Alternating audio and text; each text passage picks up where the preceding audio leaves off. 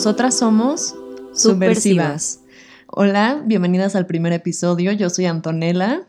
Yo soy Alexandra y este es un espacio que nace de la necesidad de discutir y problematizar alrededor del feminismo. Es un espacio horizontal donde buscamos crear diálogo y espacios de cuestionamiento. Hoy vamos a hablar de la revolución sexual de los 70 y cómo esta fue un parteaguas en lo que conocemos como feminismo actualmente. Creo que también, bueno, es importante mencionar antes de entrar al tema que pues estamos conscientes de que las cosas que sucedieron, las cosas que vamos a mencionar, sucedieron en un contexto estadounidense, ¿no? Y que esta misma revolución sexual, o bueno, no la misma, pero versiones o vertientes de esta sucedieron de diferentes formas en diferentes países y en diferentes épocas, pero pues sí vamos a partir del contexto estadounidense para explicar un poco, este, pues lo que vamos a ir diciendo, ¿no? Sí, justo. Y pues bueno, primero tenemos que partir de, de dónde surge la revolución sexual o en respuesta a qué surge esta revolución sexual. Tenemos que entender primero que durante milenios se ha tenido una concepción de la mujer o unos arquetipos femeninos que siempre han existido en dualidad.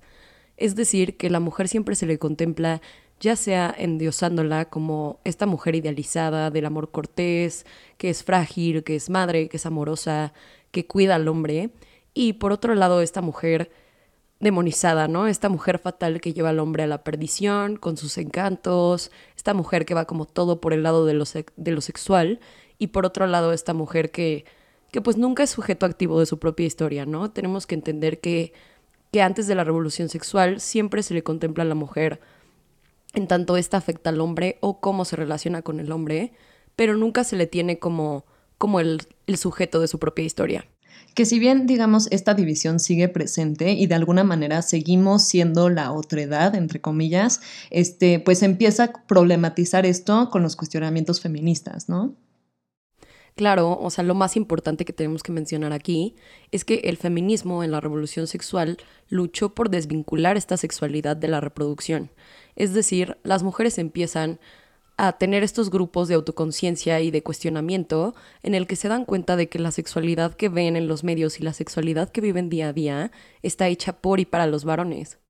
Y justo, bueno, este, ya hablando y adentrándonos un poco más al tema de la revolución sexual, quiero hablar un poco más acerca de lo que dijiste ahorita, Alex, de los espacios de autoconciencia y, bueno, la relevancia que estos tienen para la teorización feminista, ¿no? Porque un poco lo que pasa es que las mujeres, digamos, al haber sido otorgadas el espacio privado, no todas, algunas obviamente, pero al, al existir en estos espacios en donde su contacto directo solamente era como su familia, su esposo, sus hijos, etcétera, pues no tenían acceso a las vivencias de otras mujeres este, en torno a su presión, ¿no? Entonces surgen estos espacios de autoconciencia en donde las mujeres se juntan y empiezan a hablar de sus experiencias de lo que es ser mujeres y se dan cuenta que pues muchas de esas experiencias son compartidas, ¿no? O sea, muchas de las violencias que viven las viven otras mujeres también y se empiezan a dar cuenta de que, chale, ok, esto no es algo de mí o no es mi culpa, ¿no? O sea, tiene un carácter político detrás y aquí es donde surge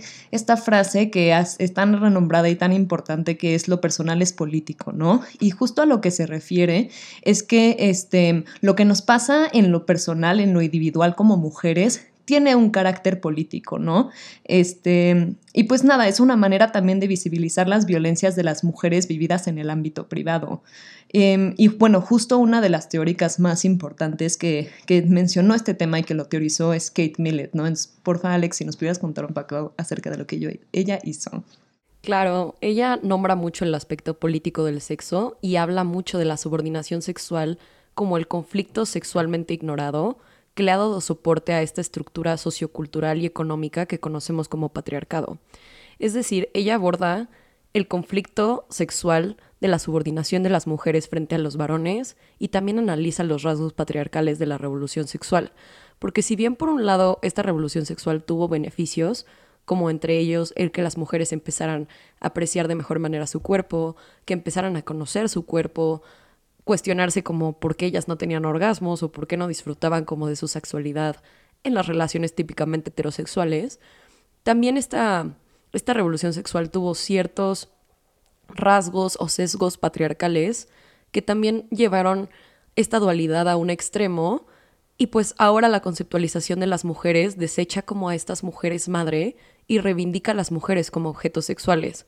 Es decir, es en esta época en la que la superioridad del varón ya no es la del guerrero, ya no es la del ciudadano que participa en la vida pública o del varón que provee a su familia, sino que es esta idea de que el varón superior es el varón follador. La masculinidad de los hombres empieza a validar a partir de su sexualidad y esta sexualidad muy basada en subordinar y dominar a las mujeres. Entonces creo que es importante que planteemos como cuál fue como el contexto en el que se dio esto y por qué se empieza a dar, tener muy claro que existía y a la fecha aún existe esta concepción de las mujeres, de si bien existen las mujeres públicas o las mujeres privadas, que son las esposas que se quedan en su casa, como en contraparte a estas mujeres públicas, ¿no? Las prostitutas, las amantes, todos estas, esta como dualidad que existe cuando conceptualizamos a las mujeres y cómo la ve la sociedad. Y justo, bueno, o sea, retomando lo que dijiste, ya conceptualizamos como muy bien a estas mujeres como, o bueno, más bien, no es que nosotras las conceptualicemos así, sino que el patriarcado las conceptualiza así o nos conceptualiza así más bien. Eh, también existe como esta contraparte, digamos, como de los varones, ¿no? Que los varones al final pues siempre, digamos, existen como seres completos, o sea, como seres que sí, digamos, son folladores, pero también son inteligentes y también son, este, no sé, comprometidos, o sea, como que sí se ve todas las dimensiones de un hombre, ¿no? En cambio, las mujeres, digamos, como que nos, es que no sé cómo decirlo, pero como que nos dividen, por así decirlo. Sí, claro, nos fragmentan como en dos actitudes, ¿no? Nuestra actitud como de cuidar al hombre y la actitud de servir al hombre sexualmente. Justo, y bueno, regresando a lo que dijiste como del varón follador, creo que vale la pena como adentrarnos todavía más como a este tema, porque justo antes, digamos, como que el hombre no se valoraba tanto en las parejas sexuales que tenía, ¿no? En cambio, nosotras podemos verlo hasta hoy en día, como en la cultura, digamos, que estamos acostumbradas a habitar como de la escena de, es que como de salir con gente y así como que estamos muy acostumbradas a, por ejemplo, Tinder, ¿no? Que es este tema donde estás saliendo con muchísimas personas y digamos como que todavía nos damos cuenta de cómo a las mujeres se nos, este, se nos hace menos por participar, ¿no? Y por salir con mucha gente y lo que sea y como que se sigue percibiendo de forma negativa, pero para los hombres es como un logro, ¿no? O sea, como que... Claro, es el éxito de la masculinidad, literal. Sí, exactamente. O sea, como que ellos van y con sus amigos presumen sus parejas sexuales y como todo lo que han hecho y no sé qué, y su pene es así como el centro del universo, ¿sabes? Entonces justo como que creo que es importante hablar de cómo pues existen estos dos arquetipos como en, en sus diferencias, ¿no? Claro, y justo Kate parte de lo que analiza en su texto es a Henry Miller y cómo Henry Miller reivindica esta desigualdad de las mujeres que si bien ya no era cool basarla como en una a lo mejor inferioridad intelectual que sabemos hoy en día que no existe, él la plantea mucho desde esta inferioridad de cómo las mujeres viven el sexo con respecto a los hombres. Él lo plantea desde una visión en el que para las mujeres tener sexo es humillante, es degradante, mientras que a los hombres los empodera y los hace más varoniles, ¿no? Frente a su competencia o su pacto patriarcal entre otros hombres. Y si bien Kate Millett era una mujer bisexual, este, en realidad fueron como las mujeres lesbianas las que le pusieron nombre por primera vez como a estas violencias. Y justo lo que ellas dicen, que pues es un poco lo que tú ya estabas mencionando, es que la sexualidad de los hombres existe a partir de la dominación de los cuerpos de las mujeres, ¿no? Y esto también creo que lo podemos ver reflejado en el alto número de este, situaciones de acoso y violación que vemos de hombres a mujeres, ¿no? Y pues eso no es algo que yo me estoy sacando de la manga, o sea, es algo que está, digamos, estadísticamente comprobado, ¿no? Sí, totalmente. Y pues por otro lado, justo empiezan a surgir estas mujeres lesbianas que teorizan desde las sexualidades disidentes, ¿no? Creo que es muy importante que señalemos que en esta historia existen, por así decir, dos perspectivas y que por un lado existen las mujeres lesbianas que parten del feminismo radical, abolicionista, materialista y que plantean esta idea de que la sexualidad de los hombres existe a partir de la demonación de los cuerpos de las mujeres y que por ende esta sexualidad es violenta o trata de subordinación, trata de dominación y que las mujeres no se benefician de ello, ¿no? Mientras que por otro lado, estas mujeres lesbianas que empiezan a teorizar desde las sexualidades disidentes, que hoy podríamos entender como a la comunidad LGBT, plantean, por el contrario, que esta violencia o subordinación que puede existir en el sexo no es necesariamente negativa, siempre y cuando exista un consentimiento de por medio. Y pues justo creo que es una conversación como que nos encontramos mucho hoy en día, como por ejemplo en nuestras clases de sexualidad o como en nuestras clases de género, etcétera, en donde pues pareciera que todo está permitido con tal de que las personas consentamos a ello, ¿no? Y entonces como que se empiezan a pluralizar, pluralizar las prácticas sexuales como permitidas, este, bueno, y sin embargo como que creo que se queda atrás este otro análisis que tuvieron como las mujeres lesbianas que parten del feminismo, de digamos como criticar y decir que pues el consentimiento también puede estar influenciado, ¿no? O sea, como que la libre elección, este, pues no es tan libre como a veces queremos pensar, especialmente si hemos sido educadas para escoger una de las opciones sobre la otra, ¿no? ¿Nos quieres contar un poco acerca de esta feminista Gail Rubin? Sí, claro, Anto. Pues justo mencionándola, ella es muy importante respecto a la otra postura, esta postura de las sexualidades de disidentes, perdón. Y justamente ella defiende mucho el consentimiento y la reciprocidad como una forma de validar cualquier tipo de práctica sexual, aunque ésta tenga como de por medio relaciones de poder. Digamos, por ejemplo, la prostitución o el sadomasoquismo. De hecho, ella era una lesbiana con preferencia por el sadomasoquismo y pues justo creo que es importante que, que mencionemos que si bien su enfoque en ese momento sí fue revolucionario y sí fue novedoso, hoy en día que lo analizamos sí podemos ver que este tiene ciertos sesgos patriarcales de qué es realmente transgresor del patriarcado y que solo se ve como transgresor por ser diferente a lo que estábamos acostumbrados, pero que no necesariamente como que derriba el patriarcado a través de esto, ¿no? Porque a lo mejor y justo a través de este consentimiento y esta reciprocidad, como lo que mencionas del mito de la libre elección, pues podemos caer mucho como en esta socialización de que ciertas prácticas sexuales son o tienen que pasar independientemente de, la, de, que la mujer esté realmente convencida de tenerlas, ¿no? ¿Cuántas veces nos hemos encontrado en la vida actual como mujeres que se ven forzadas por esta socialización o que, o que sus novios o parejas las convencen como a realizar prácticas sexuales que a lo mejor ellas pues no están de acuerdo, tan de acuerdo con ellas, pero que todo se hace como en nombre de esta liberación sexual y de esta diversidad que existe ahora o como estas posturas que se hacían llamar en ese momento prosexo, ¿no? Como mucho a lo mejor tratando de invalidar estas posturas de las lesbianas y sobre todo del lesbianismo político, de decir no es que ellas fueran antisexo, ¿no? No, fue, no es que ellas fueran puritanas o que quisieran eliminar el sexo por completo, sino que ellas querían construir de cero estas relaciones sexuales y cómo se dan en lugar de reivindicarlas solo con este consentimiento y esta reciprocidad para validarlas. ¿Tú qué opinas, Anto? Pues igual creo que es importante, como ya habiendo dicho que estos, como digamos, estas dos posturas se separan, por así decirlo, pues es también importante como ser claras en que esta nueva teoría de sexualidad toma autonomía respecto al feminismo, ¿no? O sea, como así en su, como en su momento el feminismo se alejó del marxismo y como que creó una, una, un movimiento nuevo, pues también esta nueva teoría de la sexualidad se separa del feminismo para crear un movimiento eh, separado, por así decirlo, ¿no?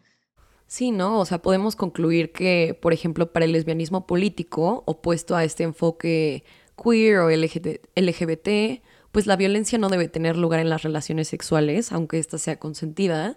Y pues finalmente esta como contraposición de posturas terminó dividiendo a la comunidad lesbiana, ¿no? Y esta división, lo que nos importa hoy en día también es que terminó transfiriéndose a todo el feminismo. Por un lado estaban como estas aliadas de la comunidad LGBT, que, que parten del consentimiento para defender a instituciones como la prostitución y la pornografía, como justo desde, este, desde esta perspectiva del consentimiento, de la libertad, de la reciprocidad, y por otro lado las feministas que siguen criticando el carácter violento de la sexualidad y cómo este tiene un papel muy importante en las instituciones, sobre todo estas feministas materialistas, radicales, abolicionistas en general, que pues en su tiempo y todavía actualmente vemos que a veces son tachadas de, de puritanas, ¿no? De de mujeres antisexo o mujeres que solo quieren relacionarse con mujeres y que tratan de sacar mucho de esta imagen como a los hombres, ¿no?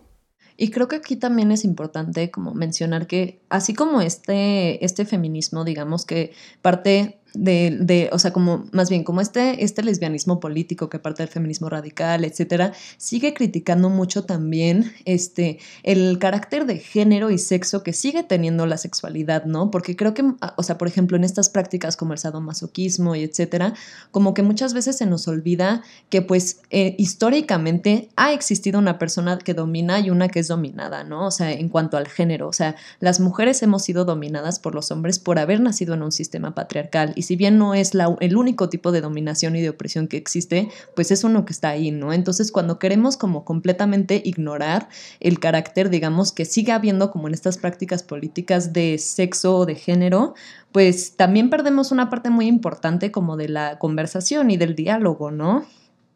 Sí, claro, o sea, porque podemos plantear y decir que es muy revolucionario y que es muy como antipatriarcal basar nuestras relaciones sexuales o nuestra sexualidad en general en un consentimiento y en una reciprocidad. Claro que no hay falla como en esa lógica, pero yo creo que justo mucho lo que se cuestionan estas feministas radicales, materialistas, abolicionistas que critican instituciones como la pornografía y la prostitución, es que justo ellas cuestionan que no existe una reciprocidad.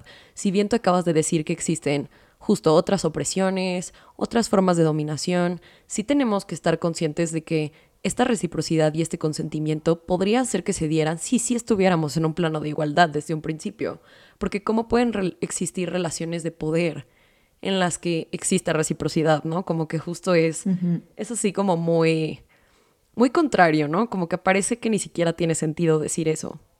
Sí, claro. Y pues justo creo que hoy en día como que estamos viviendo, viviendo los frutos de esas disyuntivas de la revolución sexual, ¿no? O sea, como que creo que hoy en día queremos pensar que como que ya existen respuestas a estos diálogos o dependiendo del, de la rama desde el cual entremos, como que ya tenemos la, la idea más clara de lo que está pasando. Y sin embargo, pues esto pasó hace 50 años, empezó a pasar hace 50 años, o sea, no llevamos mucho tiempo hablando de esto y por eso es importante seguir cuestionándonos como que, pues, ¿qué ¿no? O sea, como se nos está metiendo el patriarcado, no se nos está metiendo, pues, o sea, ¿cómo le vamos a hacer para dialogar entre nosotras, ¿no? Sí, claro, y pues también como justo, pues, visibilizar que si bien la revolución sexual sí fue un paso para que las mujeres pudieran tener estos espacios de autoconciencia, que pudieran empezar a cuestionar sus cuerpos, que pudieran hablar de su sexualidad, de sus orgasmos, de su disfrute, de todo lo que tener un cuerpo femenino conlleva, pues también tenemos que ser muy objetivas cuando criticamos los sesgos patriarcales que adquirió la revolución sexual. O sea, uno de ellos, o creo que es el más conocido, es que las mujeres sí llegaron a convertirse más en objetos sexuales y objetos de consumo ligados al mercado capitalista, ¿no? Que esto es algo que no siempre se habla. Se habla mucho a lo mejor del empoderamiento, se habla mucho de las decisiones de las mujeres, pero como que no se analiza siempre este trasfondo detrás de cómo le es conveniente este empoderamiento o esta sexualidad libre al mercado capitalista y cómo esto contribuye de cierta manera, contrario a nuestra intención como feministas, a que se nos sexualice y cosifique cada vez más. Sí, justo. O sea, ahorita que dijiste eso, como que estaba pensando en cómo, por ejemplo, nosotras hoy en día digamos que podemos, y estoy hablando como entre comillas, podemos hablar de nuestro propio placer y podemos hablar de la masturbación femenina y de los orgasmos, etcétera, ¿no? Este, sin embargo, yo conozco a pocas mujeres, y eso que yo soy joven, ¿sabes? que realmente recibieron una educación acerca de lo que es la masturbación, ¿sabes? O sea, que realmente lo vivieron en carne propia como algo sano y como algo digamos, como bueno para ellas. O sea, muchas de estas mujeres, digamos, incluyéndome, nos encontramos con la masturbación femenina a partir de la pornografía retratada como para darle placer a los hombres, no para darle placer a una, ¿no? Y todavía, pues, en mi familia no fue un tema que se podía como platicar abiertamente. Y creo que esa es la experiencia que tenemos muchas, que por más que se dio esta liberación sexual y como que tenemos esta pseudo, digamos, como apertura a la sexualidad, realmente no la hemos vivido así en carne propia, o por lo menos yo y como que mis compañeras cercanas realmente no tuvimos esa apertura, ¿no? Como se dice ser. Sí, totalmente. Y es que sí, o sea, la verdad es que todo esto tiene como ciertas implicaciones y ciertas consecuencias, y si bien lo que las mujeres buscaban con la revolución sexual era como poder vivir su sexualidad más libremente y poder como relacionarse con hombres en términos más de igualdad, justamente, o sea, porque ellas lo que buscaban era justo, por ejemplo, no tener que casarse para poder relacionarse sexualmente con un hombre o no tener que vivir esta sumisión a los deseos sexuales de un hombre, ¿no? Como ellas también poder decir, sabes que yo disfruto esto, a mí me gusta esto, y pues el efecto, si bien no completamente, sí tuvo un efecto de decir, ok, estas mujeres que ahora se liberaron sexualmente son entendidas o son como, sí, como conceptualizadas ahora como las amantes de los hombres, ¿no? Y como otra vez desde esta dualidad de que los hombres no pueden sentir atracción sexual por las mujeres a las que respetan y viceversa. Entonces, justo sentimos que si bien hubo un avance, esta revolución sexual no tuvo a lo mejor los efectos que las feministas esperaban y que al final del día seguimos viviendo esta dualidad en la que las mujeres no pueden entenderse y tener una sexualidad sin que eso las haga, pues no sé, mujeres públicas, prostitutas, este, putas, como cualquier otro adjetivo que se nos adjudica por vivir nuestra sexualidad libremente, ¿no? Y que se nos entienda como mujeres como un todo, como una mujer que puede ser exitosa, que puede vivir su sexualidad, que aparte puede tener hijos, y que estas como nociones que se tienen o estas partes de la feminidad, que así se entienden, no tengan que estar como chocando o siendo contradictorias una con otra, como el poder disfrutar de tu sexualidad aún siendo madre y poder como tener este cariño maternal y vivir en familia y también realmente disfrutar como tus relaciones con tu marido, ¿no? Por poner un ejemplo así de el más sencillo y el más como, sí, literal el más sencillo y el más común, porque claro que pues no es como que el único ejemplo, ¿no?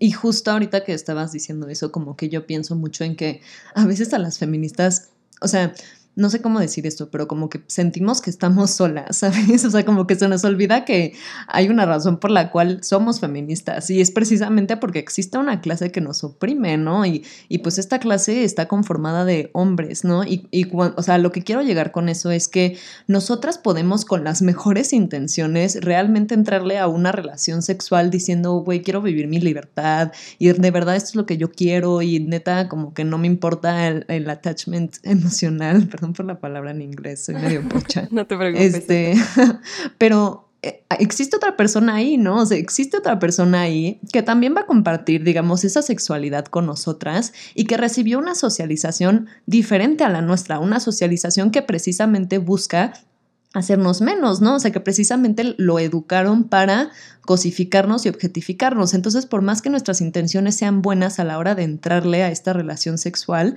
pues esta no es, digamos, un tango de una persona, o sea, tiene que haber educación de las dos partes y hasta ahorita, pues no ha habido mucha diferencia en cómo se les educa a los hombres en torno a las mujeres, ¿no? Claro, siempre ha existido como esta educación súper diferente que se le da a una mujer o a un hombre dependiendo de justo si es una mujer o un hombre, ¿no? Y creo que justo esto, aunque desde, aunque desde esta perspectiva la estemos planteando mucho, abordando la sexualidad, esta socialización, ya sea femenina o masculina, tiene repercusiones en todos los aspectos de nuestras vidas, ¿no? Podemos decir, por ejemplo, cómo es que los hombres siempre al llegar a un espacio público tienen esta confianza, tienen esta seguridad en sí mismos de poder hablar, de poder expresarse, ellos saben que sus opiniones son válidas, ellos saben que sus opiniones deben ser escuchadas y sin embargo, por el otro lado tenemos a las mujeres que se cuestionan demasiado el querer como hablar sobre un tema o que no necesariamente es positivo o se concibe como positivo cuando toman este liderazgo, ¿no? Como este típico ejemplo de los hombres de que si un hombre como que pone el orden en algún lugar es un líder, pero si una mujer lo hace es histérica, ¿no? Entonces justo como cuestionar todo este contexto que existe y que, es algo que nos enseñan desde que nacemos, para cuestionarnos si realmente podemos relacionarnos desde la reciprocidad y qué significa entonces en esta desigualdad que ya está de por sí el dar nuestro consentimiento, ¿no? ¿Qué tanto vale nuestro consentimiento? ¿Cómo se estructura y qué nos lleva a darlo a partir de esta desigualdad? ¿Cómo podemos construir esta reciprocidad si estamos partiendo por, o sea, de por sí de una desigualdad que, que pues claro, ¿no? Nosotras como mujeres ya estamos en una época en la que sí hay más leyes que nos protegen, se supone que el gobierno ve por la equidad de género, se supone que ya estamos en iguales condiciones y aún así en lo social no lo vemos. Como que no nos hemos dado cuenta que primero tenemos que cambiar la sociedad, primero tenemos que entendernos como iguales y educarnos entre iguales, y ya después podrán venir las leyes, ¿no? Y podrá venir como todo lo que materialice a lo mejor en el mundo legal como esta supuesta igualdad, pero la verdad es que esta aún no existe y la verdad es que aún todos estos roles, incluso los roles sexuales y lo que tiene que hacer cada quien en una relación sexual, sigue estando muy entendido desde esta desigualdad, desde esta, pues sí, claro, desde esta idea de que a uno le toca un rol y a uno le toca otro, ¿no? Uno le toca ser sumisa y al otro le toca dominar. Entonces, no sé, Anto, ¿tú qué opinas como al respecto? ¿Qué crees que deberíamos hacer para cambiar como sociedad? Pues creo que justo ahorita que dijiste como que seguimos partiendo de una desigualdad, que bueno, todavía más que desigualdad es como una opresión, ¿no? O sea, es una dominación. Este, creo que pues justo hablar de cómo esa igualdad, o sea, entre comillas igualdad, pues no se construye de la nada, ¿no? O sea, precisamente pues los feminismos se llevan peleando un chingo de tiempo para ver cómo vergas le vamos a hacer para que las mujeres, digamos, estemos en un plano de liberación y entonces por eso es tan importante seguir como teniendo estas conversaciones alrededor del tema, ¿no? Porque creo que muchas veces, como mencioné al principio, como que creemos que ya tenemos una respuesta clara acerca de cuál es el, el camino que tomar, pero pues claramente no estamos ahí, ¿no? Porque nosotras seguimos viendo las desigualdades a flor de piel. Entonces, justo creo que aquí también es importante hablar de cómo, pues, debemos, no debemos dicotomizar estos discursos, ¿no? O sea, tenemos que abrirnos a la conversación que apenas está comenzando y poder escuchar todas las perspectivas y desde un punto de, pues, digamos, apertura, ¿no? O sea, porque, pues sí, de hecho hay, digamos, vivencias que no nos atraviesan, ya sea por el cuerpo con el que nacemos, el contexto en el que nacimos, etcétera. Entonces, pues, estar abiertas a escuchar a todas las personas que, digamos, han sido afectadas por este problema para poder llegar a una resolución que sea buena para todas, ¿no? Claro, y sobre todo también cambiar nuestro enfoque a soluciones. Yo creo que ya nos tocó vivir con las sufragistas, que justo el problema no era una igualdad de derechos, porque si bien es una pues una igualdad de derechos que está ahí en las leyes, pues esta no se materializa, ¿no? Es como así, este latinajo que dicen mucho en derecho de que es de jure, o sea, es decir, es de ley, pero no es de facto. Entonces no es como una realidad que entendamos o que podamos ver que se materializa o que se concretiza en la sociedad. Entonces creo que justamente a partir de cómo teorizamos y cómo dialogamos es que podemos llegar a una conclusión o podemos llegar a una forma de resolver este problema, ¿no? Creo que, creo que estarás de acuerdo conmigo, Anto, de que lo que nosotras creemos que debe de pasar es que justamente desde pequeños no se le tiene que educar a los hombres como que ellos valen por la cantidad de sexo que tienen o por la cantidad de mujeres que tienen, ¿no? Y por otro lado, que justo las mujeres no le deben sexo a los hombres y que las mujeres también tienen derecho a priorizarse en su placer y en su cuerpo. Porque creo que justo esta desigualdad y esta validación social, como todos estos roles que tenemos, todo lo que nosotros entendemos por el sexo y así, muchas veces no solo parte de nuestros instintos de obtener placer, sino que también tiene mucho que ver con cómo nos relacionamos con las personas, con si somos o no somos cool, con si tenemos o formamos una identidad a partir de eso. Y claro que eso es importante, ¿no? Porque al final del día mucho se critica desde nuestra generación ve el sexo como algo muy casual, ¿no? Y que a lo mejor habrá gente como mayor o boomers por ahí que crean que, que lo estamos haciendo mal, ¿no? Que no deberíamos ver el sexo como algo tan cotidiano, algo tan casual. Pero esto también tiene una respuesta muy importante y esto también tiene una carga social importantísima, que es justamente cómo nos validamos y cómo nos identificamos como personas con base o con relación a cómo nos desarrollamos sexualmente, ¿no? Y justamente que estos hombres siempre han basado, o al menos en los últimos 50 años, que han basado mucho su sexualidad y su identidad como hombres a raíz de subordinar a las mujeres sexualmente y a raíz de tener muchas mujeres, de acostarse con muchas mujeres, de tener distintas experiencias con mujeres, y que las mujeres constantemente estamos luchando contra eso, ¿no? Que justo no queremos que la gente se entere de nuestra sexualidad, de cómo la vivimos, como por miedo a este repudio social, por miedo a esta crítica que se nos hace tan dura de cómo puedes a lo mejor disfrutar de tener varias parejas sexuales, ¿no? O, o que la gente se sorprende si una mujer tiene como muchas parejas sexuales o si ha vivido como experiencias sexuales fuera de lo común. O sea, como justo que cambiemos esta visión de que el sexo como que aumenta el valor de los hombres, pero disminuye el de las mujeres. Y justo también creo que es importante como no caer también en una masculinización del sexo, ¿no? Porque creo que empieza a pasar mucho como a, nosotras hoy en día, que por ejemplo está súper romantizado como los one night stands, ¿no? Esto de ir a coger con un güey, como una vez, un güey, obvio como una relación heterosexual es a lo que me refiero, pero como está súper romantizado esto de, ay, solo lo conocí una noche y luego ya me fui a la verga, ¿no? Y al final como que, pues a muchas de nosotras y a muchos también, este, pues nos caga eso, ¿no? O sea, nos caga esto de no conocer a la persona y como de no obtener, digamos, la responsabilidad afectiva de poder acercarte y decirle, güey, me gustó, no me gustó, oye, la neta sí me hubiera gustado que me marcaras, me hiciste sentir mal, lo que tú quieras. Pero entonces creo que eso también nace como de un mandato de la masculinidad, como de a ti no te puede importar tu pareja, ¿no? O sea, tú no te puedes involucrar emocionalmente con tu pareja y no puedes llorar y no puedes quererla y no puedes bla, bla, bla entonces justo como que terminamos otra vez en un tema como de, ah, todas libertad sexual, qué chido, pero otra vez desde partiendo desde la masculinidad, ¿no? O sea, partiendo desde esto es lo que quieren los hombres, esto es lo que nos han enseñado que ellos están pidiendo de nosotras, entonces esto es lo que les voy a dar y no priorizamos nuestros sentimientos a la hora de entrarle a la sexualidad, ¿no? Sí, totalmente, Anto pues creo que ya llevamos aquí un ratito, pero podemos a lo mejor decirles que, pues justo nosotras no venimos a hablar en este programa de quiénes somos, ¿no? Todo lo que hemos mencionado ahorita tiene cargas específicas dependiendo de justo nuestra carrera. Yo soy abogada. Soy psicóloga.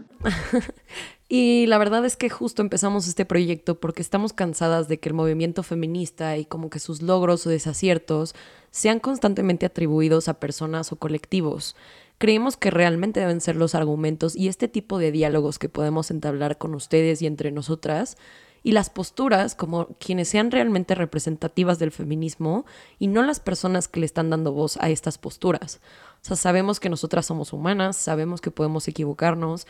Claramente lo que digamos aquí en este podcast no tiene no tiene así como la verdad absoluta ni tratamos de a lo mejor como dar un discurso sin defectos o que no pueda ser cuestionable. Al contrario, o sea, lo, que nosotras buscamos aquí es justamente llegar a cuestionar esto y hablar de todos estos temas, comparando a lo mejor justo situaciones de feministas que lo vivieron en los 70s, como ahorita mencionaba Anto, ¿no? Como mencionar estas problemáticas que se siguen dando actualmente, como esta carencia de responsabilidad afectiva, como este como performance de la sexualidad en el que todos tenemos que ser como lo más cool posible y como justo no enamorarnos y no clavarnos con nuestras emociones, como justo a lo mejor esta superficialidad de la sexualidad, ¿no? Entonces, pues, no sé, queremos decirles que pues esto es críticas subversivas, esperamos que les haya gustado, que nos sigan en redes sociales si les gusta, que compartan este post. Estamos en todas nuestras redes sociales como arroba subversivas y pues nada, esperemos que les haya gustado. Muchas gracias por escucharnos.